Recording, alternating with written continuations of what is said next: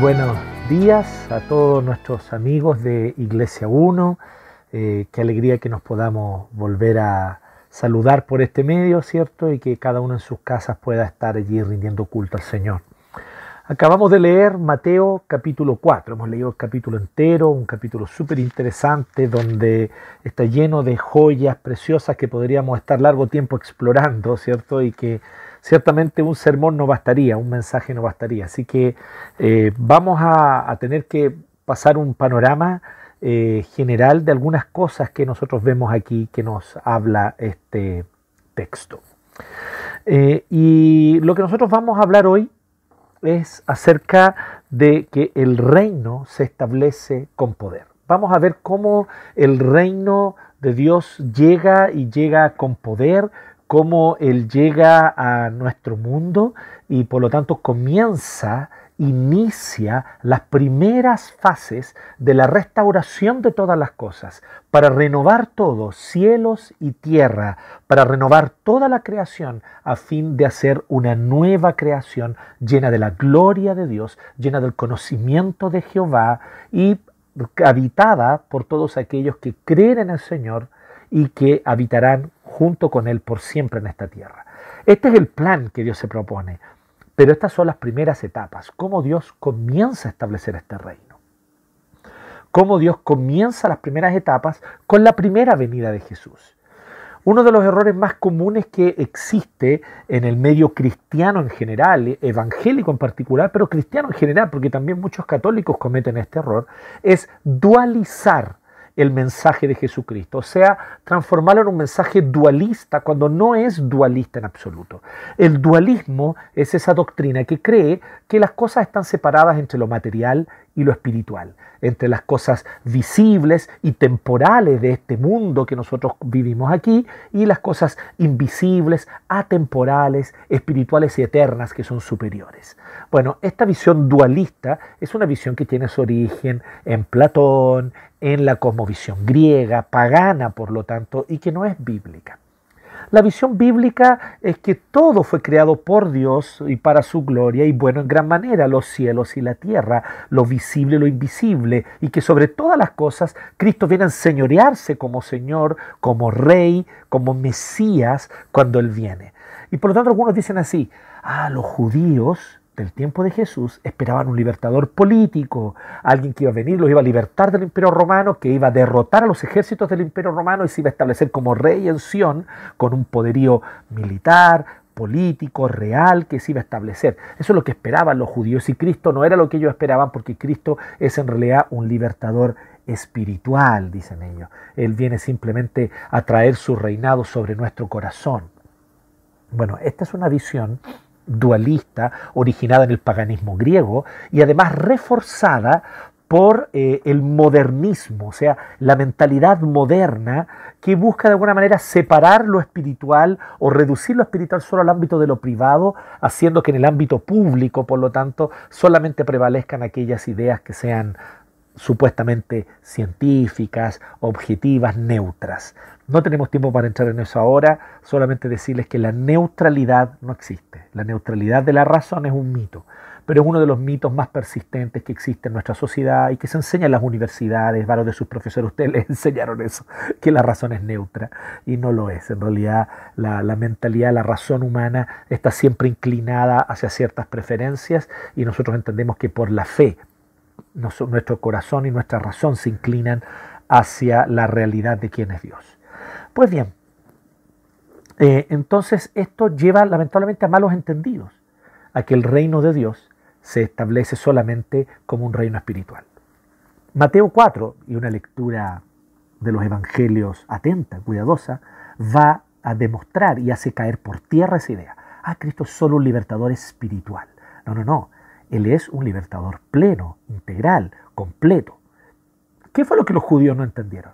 Lo que los judíos no entendieron no es que Jesús era solo un libertador espiritual y no político. No, no, no. Ellos estaban bien en esperar un libertador político. Esa es la promesa del Antiguo Testamento. Esa es la promesa de los profetas. Eso es lo que Juan el Bautista anuncia. Ellos estaban bien en esperar un libertador político. Es correcta esa expectativa.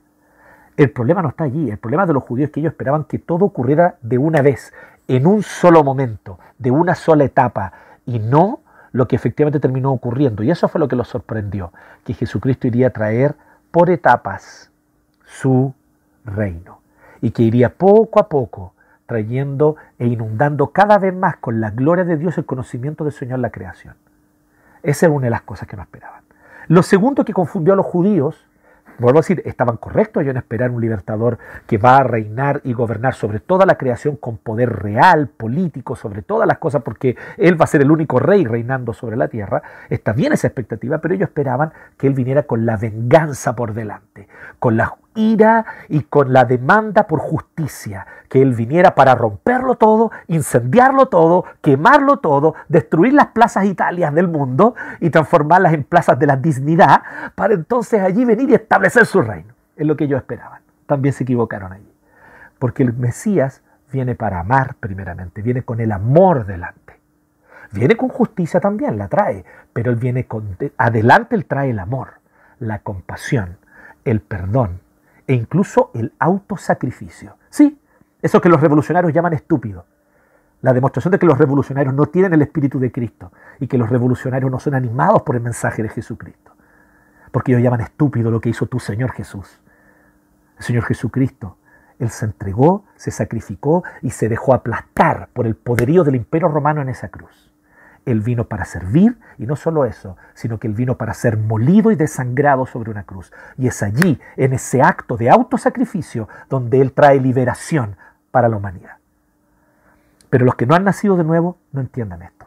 Tú que has nacido de nuevo, tú sí puedes entenderlo. Y Cristo entonces viene con el perdón, la compasión y el servicio delante, incluso el autosacrificio. Y eso fue lo otro que confundió tremendamente a los judíos, porque ellos esperaban que Él llegara con venganza, con ira, con justicia delante. Pero Él vino con compasión. Y luego va a venir, porque aún se tiene que cumplir, aún estamos en el cumplimiento de la venida de este reino. Viene entonces el momento donde Él volverá, todo ojo le verá, le veremos volviendo en las nubes con gloria, poder y majestad y traerá la espada de venganza en su mano sin duda alguna. Ese momento llegará, porque el Señor trae justicia, Él ama la justicia y Él ciertamente aborrece las injusticias de nuestra sociedad, las injusticias que vivimos día a día. Él las conoce bien, conoce nuestro sufrimiento y también lo vivió en carne propia. Jesús no es indiferente a la injusticia. Él no viene a traer un reino solo espiritual, Él viene a traer justicia real en la creación, material, política, ¿cierto? En todos los ámbitos viene, pero este reino viene por etapas. Pues bien, ese desentendimiento, esa falta de entendimiento de parte de los judíos, una falta de entendimiento que hasta el día de hoy a muchos de nosotros también nos afecta en momentos, hace que no, no entendieran y que quedaran un poco perplejos con la venida del Mesías.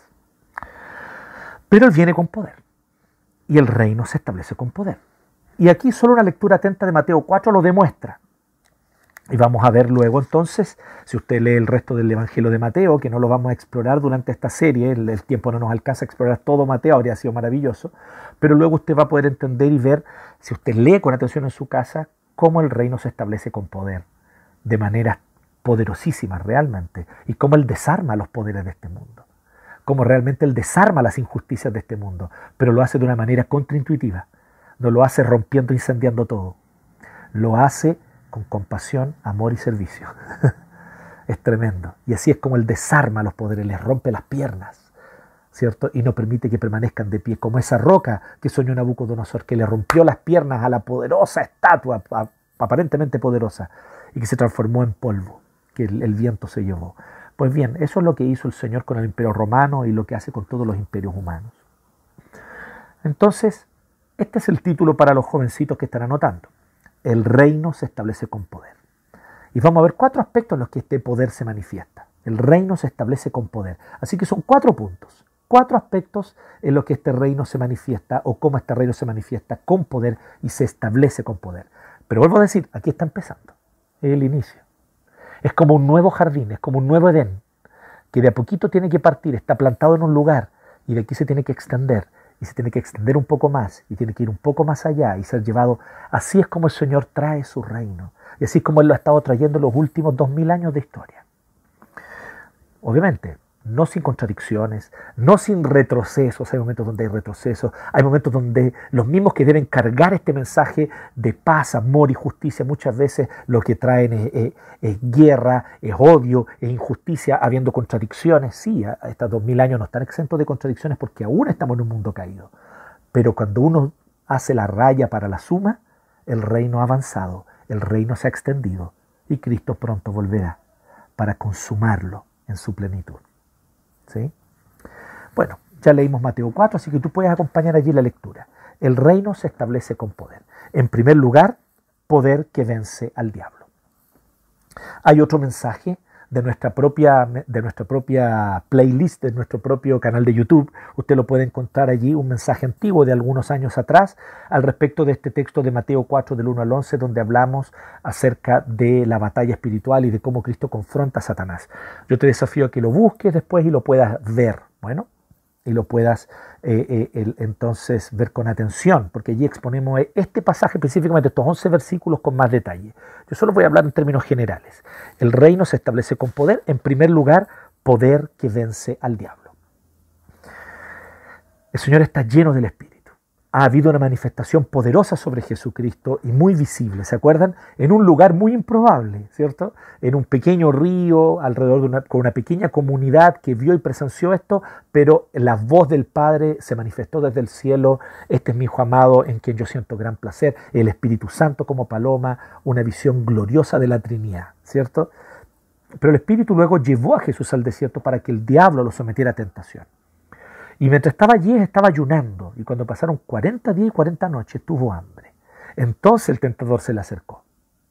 Y le propone, nosotros sabemos cómo él lo tienta con tres cosas, ¿cierto? Él lo propone, por un lado, le propone, mira, esto es justamente lo que se necesita. Esto es lo que se necesita ahora. ¿Qué puede ser más importante en este momento que pan? 40 días sin comer, desierto. Pan es lo que más se necesita. Trae pan, aliméntate, convierte estas piedras en pan pero a través de un medio totalmente antinatural. La forma de producir pan es plantando la semilla del trigo, ¿cierto? Y produciendo trigo, cosechando el trigo, moliendo el grano, haciendo harina, y luego entonces con esta harina y todos los ingredientes se prepara un pan y se cocina un pan, se cuece un pan. Pero aquí le está diciendo transforma sobrenaturalmente, ¿cierto? Las piedras en pan. Luego entonces el diablo le, le hace lo hace pararse sobre la parte más alta del templo y le presenta la tentación de haz algo espectacular, haz un show, que todos lo vean, haz algo visible, que todos puedan contemplar, mirar y decir, miren qué poderoso este Mesías que llega, haz algo visible, notorio, sacude las cosas, entonces que todos te vean lanzarte y que cuando vean que los ángeles te salvan, entonces todos dirán, oh, este es el Mesías. Jesús nuevamente resiste esa tentación en ambas ocasiones con la palabra de Dios. Él cita textos bíblicos, ¿cierto? Jesús, para contrarrestar el actuar del diablo. El diablo astutamente también usa textos bíblicos sacados de contexto para tentar a Jesús. Pero Jesús utiliza los textos bíblicos correctamente para contrarrestar al diablo. Y finalmente, ¿cierto? El diablo le dice, mire, ¿sabes qué? Te propongo algo, haz un atajo. Te propongo un atajo. En tercer lugar, eso es lo que le dice finalmente en el verso 8 y 9 te propongo un atajo. Tú eres el rey, tú eres el rescatador, tú eres aquel, aquel que se prometió desde el jardín del Edén que vendría a reinar. Hagamos algo. Yo te propongo que reines. Yo te dejo reinar. Yo te, propongo, yo te entrego el poder. Te entrego el poder de todos los reinos del mundo y su esplendor. Era justamente lo que venía Jesús. Jesús venía, viene a recuperar la creación para la gloria de Dios. Él viene a recuperar todos los reinos para que todos los reinos estén sometidos bajo el Señor, bajo el señorío de Dios y bajo la ley de amor de Dios. Entonces le dice, yo te los entrego. Solo que, como era la promesa de Génesis 3.15, que Cristo vendría para reinar y recuperar toda la creación para el reinado de Dios, aplastando la cabeza de la serpiente. Pero la serpiente quiere librarse de eso. Y le dice, mira, mejor póstrate y adórame. Y yo te los entrego. Satanás no podría habérselos ofrecido si no tuviese alguna autoridad sobre estos reinos. Tome nota de esto. Alguna autoridad Satanás tenía sobre estos reinos y era consciente de esta autoridad. De hecho, Jesús no le cuestiona. En ningún momento le dice, oye, pero ¿quién eres tú para entregarme los reinos si no son tuyos? Jesús no le dice eso. Jesús también da por sentado que efectivamente hasta este punto de la historia, ya vamos a ver más adelante que eso cambia, Pero hasta este punto de la historia, o sea, hasta antes de la muerte de Cristo en la cruz, hasta este punto de la historia, Satanás tiene dominio sobre los reinos del mundo. Satanás gobierna detrás de Roma, Satanás gobierna detrás de Egipto, Satanás gobierna detrás de, Babilonia, Satanás gobierna detrás de Asiria, Satanás gobierna detrás de los fenicios, detrás de todos los grandes imperios, ciertos sumerios, etc. Satanás estuvo reinando allí. Entonces le dice, yo te entregaré todos los reinos de este mundo. Haz un atajo, te propongo un atajo. Pero no tienes que ir a la cruz, y al no ir a la cruz no aplastarás mi cabeza, y todo arreglado. Llegamos a un punto medio. Le ofrece un acuerdo político. Entonces, todo esto te daré si postrado me adorares. Pero ahí entonces Jesús se pone firme, vete Satanás, porque escrito está, solo al Señor tu Dios adorarás y solamente a Él servirás. Además Jesús sabía que venía. Él tenía que venir a morir en la cruz. Él tenía que venir a dar su vida en la cruz. Porque esa era la manera de por fin quitarle el poder a Satanás. Porque esto es lo que tenemos que entender si quieres combatir la injusticia, si quieres combatir la opresión, si quieres de verdad quitarle el poder al opresor, si quieres de verdad destruir y humillar y romperle las piernas a, la injusticia en este mundo, que es mucha, y la, podemos y la palpamos y la vemos y la vivimos todos los días. Yo sé que es así. Sabemos que es así, no estamos negando la injusticia, que es tremenda y es dolorosa y nos tiene que doler. Pero si tú quieres de verdad darle un golpe en las piernas a la injusticia y a la opresión, no uses las armas de la injusticia y de la opresión, porque solo la fortaleces, la alimentas, es como un monstruo, se alimenta de violencia, se alimenta de ira, se alimenta del rencor, se alimenta del rompan todo y quemen todo. Eso alimenta a esta bestia horrenda y anticristiana, satánica y diabólica, que es la injusticia y la opresión. No oscurezcas más una noche ya sin estrellas. ¿Quieres traer justicia a este mundo? Sirve, ama, y sobre todas las cosas, adora al Señor tu Dios sobre todas las cosas. Solo a Él sírvele, solo delante de Él te postres y no delante de ideologías que te quieren proponer un acuerdo con Satanás. Entonces aquí nosotros vemos claramente que Jesús dijo, no, yo no estoy aquí para hacer negocios con Satanás o para entrar en las lógicas de poder de Satán. Yo aquí estoy para romper esas lógicas a través del servicio, la compasión, la humildad y finalmente la muerte de cruz. Satanás quería que se saltara la muerte de cruz. Le dijo, mira, sáltate la muerte, sáltate esa parte de morir en una cruz para después resucitar. Sáltate eso. Yo te los entrego ahora, si postrado me adorares. El atajo de Satanás. Gracias a Dios Jesús resistió. Así que, ¿qué es lo que vemos aquí? Que Cristo viene a humillar a Satanás. Cristo viene a humillar al diablo. Y este es el poder del reino. El reino se establece con poder, en primer lugar, poder espiritual. Esto es un tema profundísimo en el cual nosotros no podemos ahondar, nuevamente por temas de tiempo, ciertamente, pero hay una realidad espiritual invisible. Sí, la Biblia habla claramente de Satanás y habla claramente de demonios, habla de huestes de maldad, habla de principados y potestades en el aire, los cuales controlan, dominan, influencian a las culturas, los cuales influencian a masas de distintas maneras, los cuales se deleitan en las injusticias y en la opresión, pero los cuales también se deleitan en el anhelo de venganza y en la violencia. Todo esto es el deleite de estos demonios que buscan de buena manera traer su control y ejercer control sobre la creación. Vamos a ver más adelante que, sin embargo, el poder y autoridad que ellos tenían hasta el momento de que Cristo aparece en la historia, es derrotado definitivamente en la cruz, donde Cristo humilla a los principados y potestades. Lo dice claramente el apóstol Pablo, los humilló en la cruz, dice Colosenses 2. Pues bien, pero hasta este punto nosotros vemos este poder. Y este poder es terrible y Cristo viene a desarmar a este poder.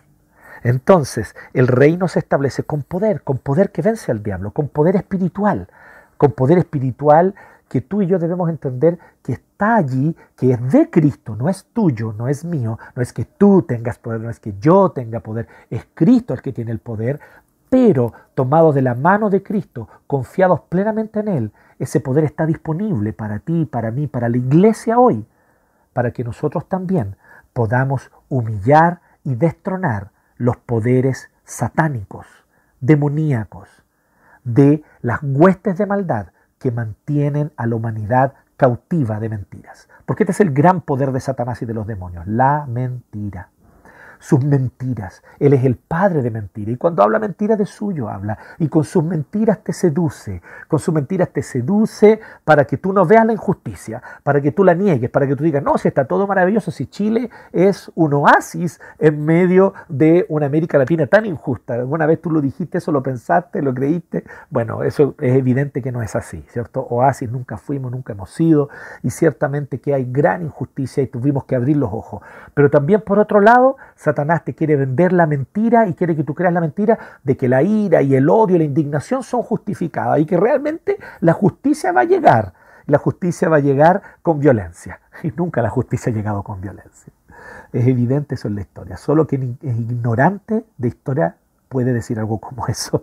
La verdad es que la justicia nunca ha llegado ni se ha establecido con violencia. Y así, por lo tanto, es como Cristo establece su reino, comienza a establecerlo mostrando su poder sobre el diablo. Muestra su poder sobre el diablo. Qué interesante cuando nosotros hacemos el contraste con nuestro padre Adán. En un huerto lleno de bienestar, donde no había desigualdad ni injusticia, donde todo reinaba en paz. En un huerto lleno de bienestar, alimento, posibilidades para desarrollarse infinitamente con todas sus capacidades, su vocación, todo. Y allí en ese contexto, Satanás solamente le dijo un par de palabritas, ellos negaron a su creador, se dejaron llevar por la mentira, comieron del fruto y entonces la miseria entró a la vida humana de manera terrible, terrible. Gracias a Dios no de manera irremediable, porque irremediable para nosotros, pero no para Dios que vino a darle remedio en Jesucristo. Pero aquí Cristo, todo lo contrario, en el desierto, no en un huerto, con toda la escasez, con hambre, 40 días sin comer, y aquí Él resiste a Satanás. Vemos el poder de Jesús humillando el poder del diablo, porque hay que humillar el poder del diablo. Este reino tiene que quitarle, arrebatarle el poder a Satanás. Y efectivamente Cristo lo hace a través de este episodio de la tentación. En segundo lugar, el reino se establece con poder, el poder del anuncio del Evangelio. Esto es maravilloso y esto es algo que nosotros tenemos que comprender a cabalidad, eh, que tenemos que comprender en toda su profundidad. El Evangelio no es que tiene poder, no es que el Evangelio hay que sumarle poder. Algunos dicen, no, es que el Evangelio tiene que llegar con poder. ¿Qué significa? Significa que el Evangelio tiene que llegar con milagros, con hechos sobrenaturales, como que ese es el poder. Y el Evangelio es otra cosa, es solo un anuncio. No, no, no. Romanos 1, 16, 17 dice, no, porque no me avergüenzo del Evangelio, porque es poder de Dios. El Evangelio es el poder de Dios. No es que el Evangelio tiene poder, no es que al Evangelio hay que ponerle poder. El Evangelio es el poder de Dios, el anuncio de la buena noticia. Y del 12 al 17 vemos a Jesús anunciando. Él va a Galilea, a la región norte de Judea, una región más bien menospreciada, una región en general de no solamente de una condición socioeconómica tal vez más eh, eh, complicada que Jerusalén y las regiones del sur, pero también era una región donde en general había más infidelidad, había más mezcolanza con gentiles y con otras naciones que no eran judíos. Y por lo tanto, allí en ese contexto es donde Jesús se estableció. Dice que se fue a vivir a Capernaum, que está junto al lago en la región de Zabulón y de Neftalí. Y así se cumple una promesa, tierra de Zabulón y tierra de Neftalí, camino del mar al otro lado del Jordán, Galilea de los gentiles. El pueblo que habitaba en oscuridad ha visto gran luz. Sobre los que vivían en densas tinieblas, la luz ha resplandecido. Entonces Jesús comenzó a predicar. ¿Y cuál es el, llamado de Jesús? El llamado de Jesús no es Vengan que yo les ofrezco un autoperfeccionamiento. Todos ustedes son seres maravillosos, seres de luz, hermosos, maravillosos como ustedes son. Todas ustedes, mujeres, son maravillosas, hermosas las mujeres, preciosas, nunca cometen nada malo y por lo tanto eh, eh, ustedes, yo vengo acá para traerles un mensaje maravilloso de liberación para ustedes. Todos ustedes pobres, los pobres son inmaculados, son santos, nunca pecan ni hacen nada malo porque son los santos de la tierra. Vengan pobres porque yo entonces les ofrezco una cosa maravillosa. Él no vino a eso, él no vino a dar un discurso de, acariciamiento, de caricias a nuestro ego, a nuestro orgullo y a nuestras ilusiones espirituales. Jesucristo vino a decir claramente, pobre, arrepiéntete. Eres pobre, has sido víctima de injusticia, pero tú eres pecador también. Has pecado contra tu Señor, te has desviado contra tu, Dios y mereces condenación eterna. Si hoy no te arrepientes, para ti viene el juicio. Sí, mujer, has vivido opresión de distintos lados. Sí, has vivido oprimida en muchos sentidos, pero déjame decirte que inocente no eres, pecadora eres. Y como pecadora que eres, hoy te llamo a arrepentirte. Es tiempo de que reconozcas tu pecado. Has pecado contra tu Señor, has pecado contra la sociedad, has pecado y por lo tanto debes volver al Señor, debes volverte a tu Señor. Arrepiéntete porque el reino de los cielos está cerca. Él no viene a traer un mensaje donde ciertos grupos son santos e inmaculados y otros grupos son los malvados que están en la lidia y hay que combatirlos. No. Él viene a traer un mensaje para todos, fariseos, saduceos, sacerdotes, hombres y mujeres privilegiados, así como también para pobres, para pescadores, para mujeres, niños y personas de esfuerzo y personas que han vivido también en densas tinieblas. A todos se les dice arrepiéntate. A todos les dice arrepiéntanse. A todos les dice arrepiéntete. Porque este es el mensaje de salvación que la gente necesita escuchar, que son pecadores. No necesitan escuchar que son seres de luz maravillosos y para eso ya tienen a Satanás. Se los dice todos los días. Ellos lo que necesitan es el mensaje de Dios, de Cristo, que son pecadores, que no hay justo ni un uno, que no hay quien haga lo bueno y que la única manera de recibir salvación y de realmente ser librados de la condenación eterna es mediante la gracia que Dios manifiesta en Jesucristo. Por eso el apóstol Pablo no tiene temor en decir, yo tengo que ir a todo el mundo a predicarle, a todo tipo de personas, sin acepción, sin discriminación, a todos les tengo que predicar, porque el Evangelio es el poder de Dios, tanto para el judío como para el griego, tanto para el judío como para el gentil.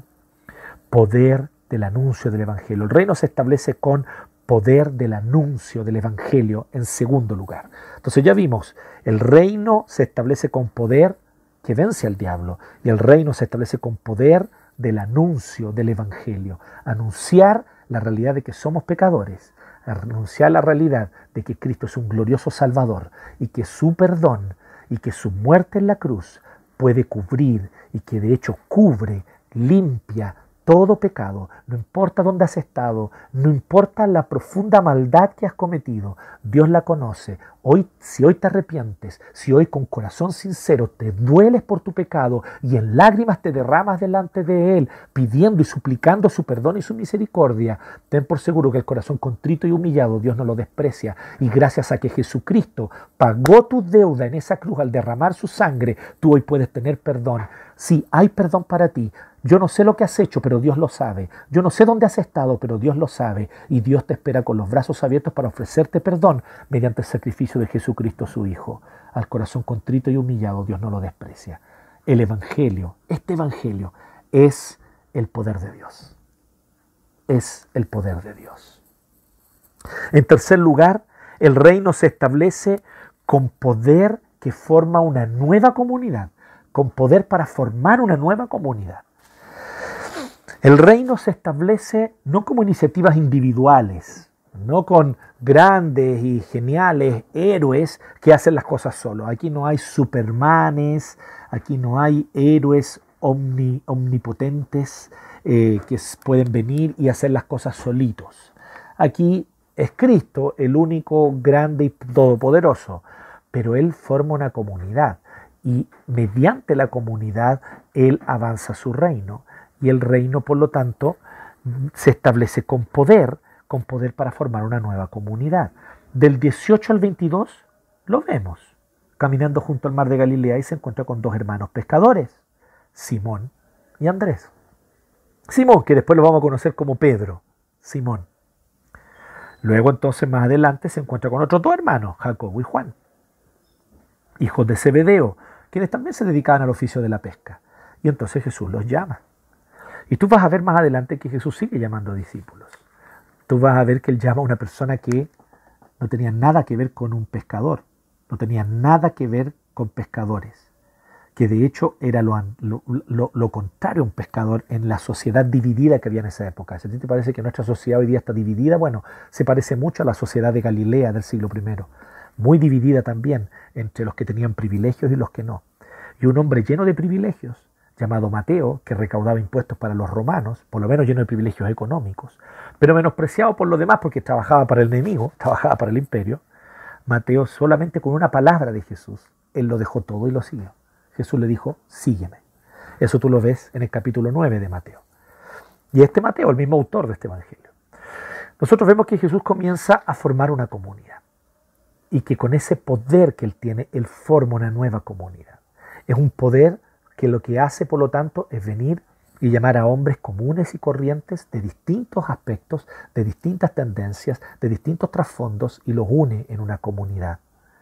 Es una comunidad que no coincide en su visión política, que no coincide en su trasfondo socioeconómico, que no coincide en sus intereses. Son intereses muy comunes, son trasfondos socioeconómicos muy distintos, son ideas y visiones políticas muy diferentes, porque hay recaudador de impuestos aquí.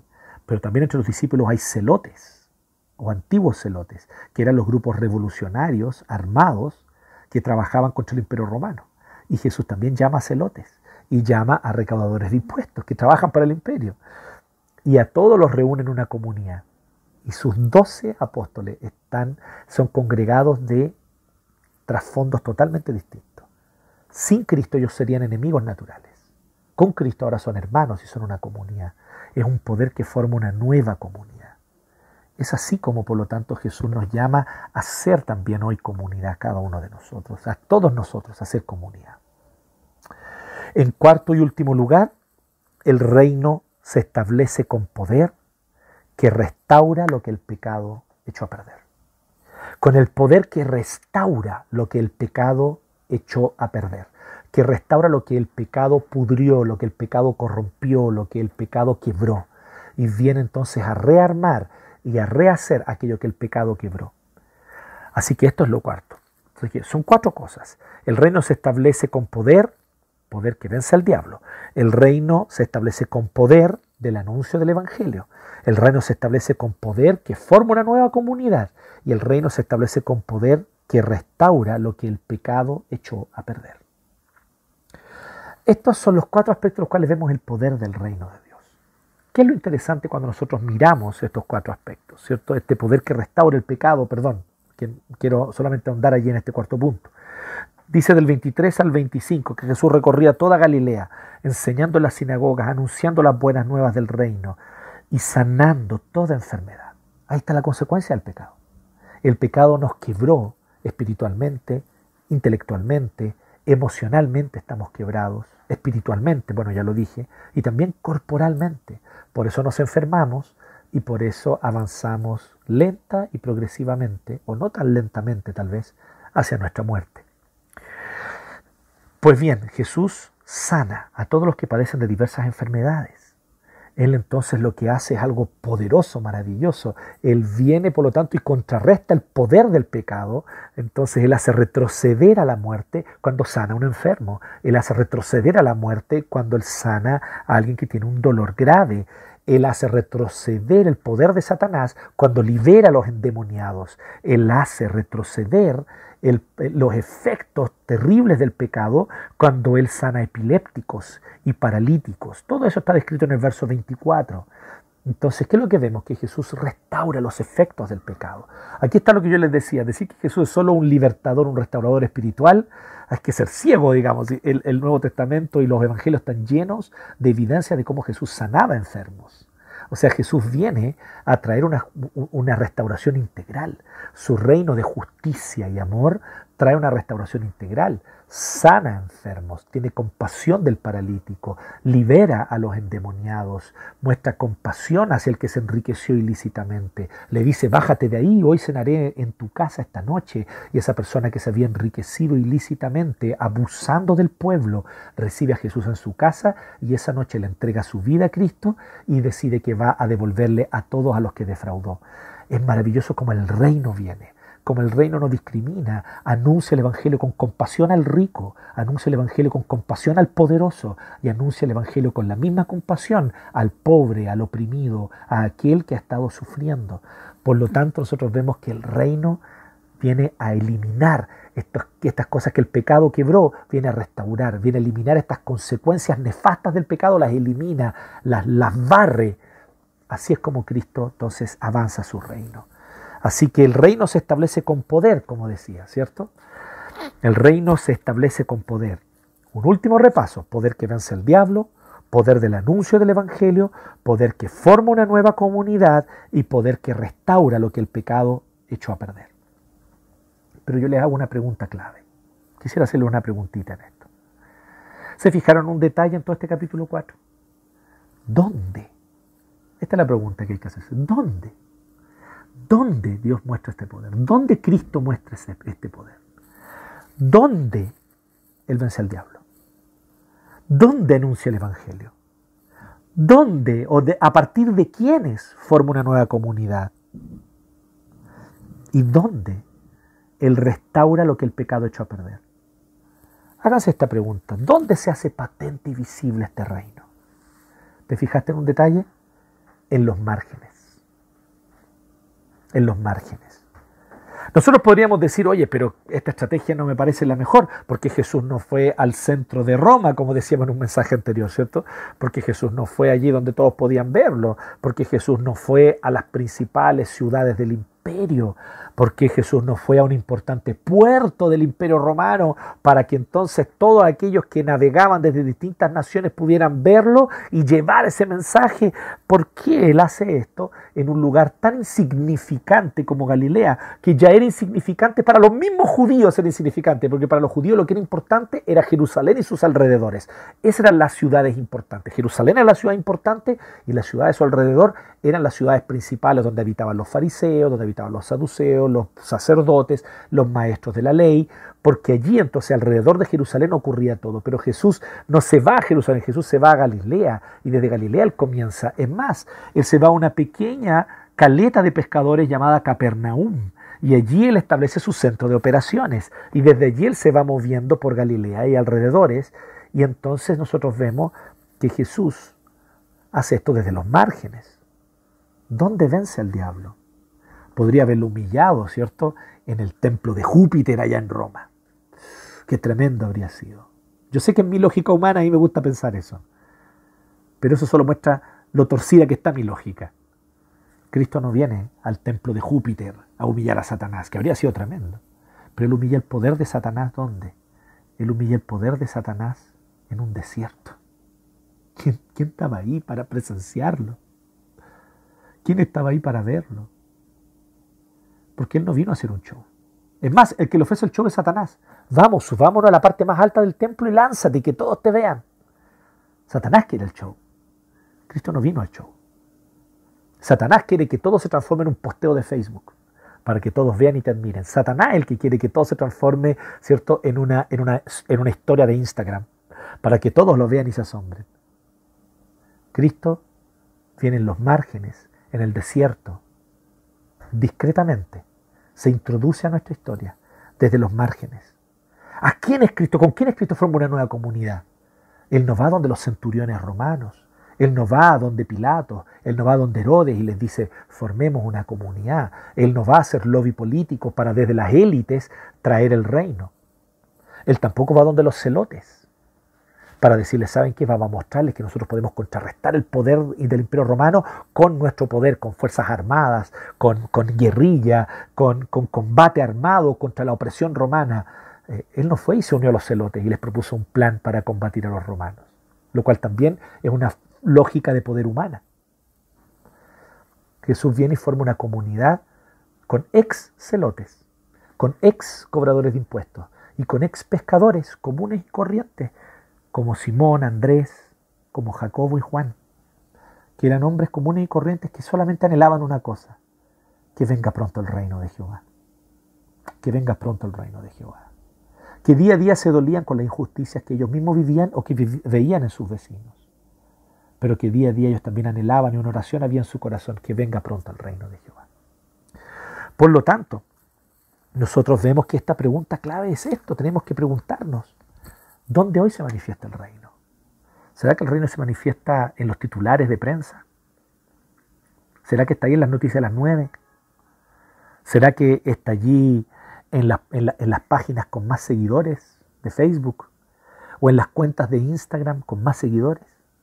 ¿O en las cuentas de Twitter con más seguidores? ¿Será que es allí donde está el reino? ¿O será que el reino se manifiesta en los márgenes, en la gente sencilla, en el trabajador común y corriente como tú, que te levantas temprano para ir a trabajar de lunes a viernes, como se levantaban Simón, ¿cierto? Su hermano Andrés, o Jacobo y su hermano Juan.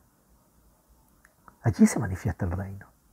El reino se manifiesta en familias sencillas, comunes y corrientes que han tenido experiencias traumáticas, que han tenido experiencias tristes, o que no han sabido cómo ser familia, y que han visto el quiebre interno. Pero allí en esas familias el reino se quiere manifestar. Allí es donde Cristo se introduce. ¿Dónde Cristo se introduce? En la tierra de Zabulón y Neftalí, tierra de infieles. Tierra de tribus de Israel que no supieron ser fieles. Fueron de las primeras que se desviaron. Y allí en esas tribus de infieles establece Cristo su centro operativo en la tribu de Zabulón y Neftalí, allí en ese contexto, en tierra de infieles, en ciudades menospreciadas.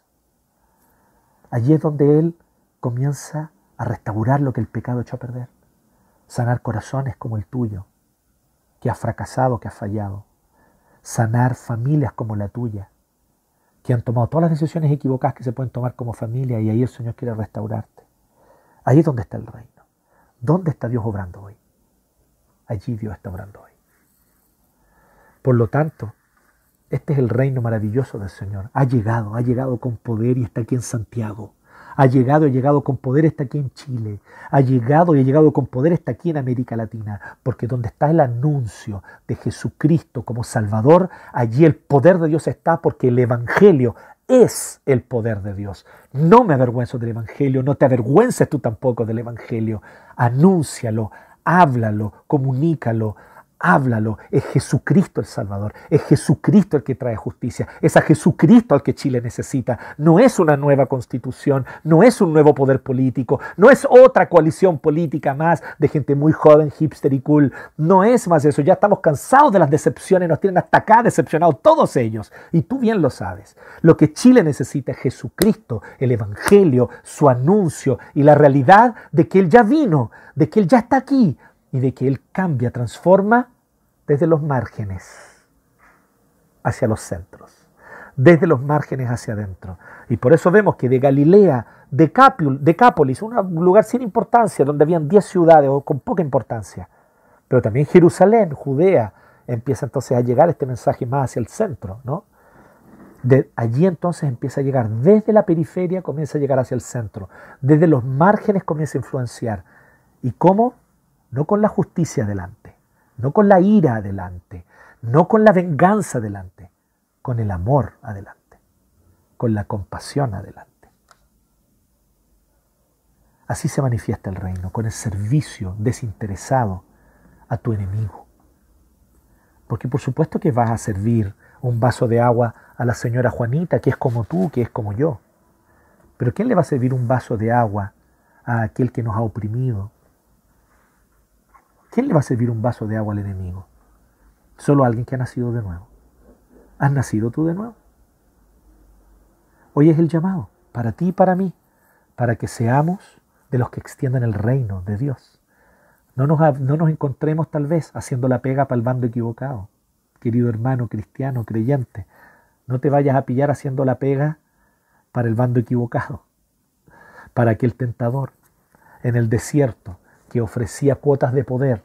No vayamos a terminar haciendo la pega para el bando equivocado. Haz la pega para Cristo y para su reino. Y esa pega se hace con amor, con perdón, con compasión e incluso voy más allá, con disposición al autosacrificio. Las cuatro preguntas, rápidamente. ¿Qué es lo que este texto o, qué es lo que el autor del texto nos está mostrando aquí en este texto Mateo 4? Nos está mostrando simplemente cómo Cristo inició su ministerio. Pueden anotar ahí los jóvenes, cómo Cristo inició su ministerio. La segunda pregunta, ¿cómo este episodio se encaja en la gran historia de Dios? Pues nosotros vemos aquí el comienzo de la restauración de todas las cosas, porque el reino de Dios ha llegado. Aquí es el comienzo de la restauración de todas las cosas.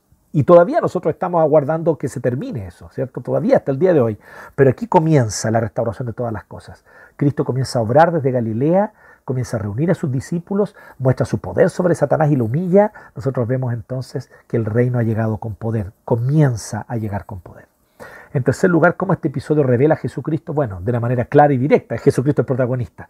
Así que no es tan, tan complejo de responder esa pregunta. Cristo protagoniza este texto y Jesucristo es el rey esperado. Lo muestra como el rey esperado. Lo muestra como rescatador y muestra que él viene con poder. Pero también muestra una cosa que era contraintuitiva para los judíos y tal vez para muchos de nosotros. Que este tremendo poder lo usa para servir. ¡Qué tremendo poder el de Cristo! no para estar en la primera plana de los diarios, sino para ir a los márgenes y servir a hombres y mujeres sencillos, comunes y corrientes, a hombres y mujeres que han pecado, a hombres y mujeres que han, se han enriquecido ilícitamente. Y Él les ofrece gracia, perdón y compasión. Para eso Él usa su poder. En cuarto y último lugar, la última pregunta. ¿Cómo tú y yo somos invitados a ser parte de esta historia? Bueno, yo te hago una pregunta. ¿Qué estás esperando del reino? ¿Qué estás esperando tú del reino de Dios? ¿Que cumpla tus expectativas según tus ideologías y según tu agenda? No, estás equivocado, no es así como el reino viene. Tu agenda no importa. Tus prioridades no son las importantes. Son las prioridades de Dios. Abandona tus prioridades. Renuncia a tus prioridades. Y haz del reino tu prioridad. Y conforme a los preceptos del reino, el reino no viene para servir a tus propósitos, a tus expectativas y a tus anhelos. Eres tú el que eres llamado a unirte a las expectativas, propósitos y planes del reino de Dios. Entonces, ¿qué estamos esperando del reino? Venganza, ira. ¿Qué estamos esperando del reino? ¿Dónde queremos ver actuar el reino? ¿En las grandes esferas de poder y en las élites para desde allí influenciar? o en los márgenes? ¿Dónde queremos ver actuar el reino? Porque si entendemos que el reino de Dios actúa en los márgenes, tal vez vamos a empezar a entender también, por fin, que el reino de Dios está actuando en tu vida y en mi vida, en tu casa y en mi casa, y que quiere usarnos, a ti y a mí, para extender este reino aún más. Así que renunciemos a nuestras agendas y unámonos a la agenda de Cristo. Que Dios les bendiga.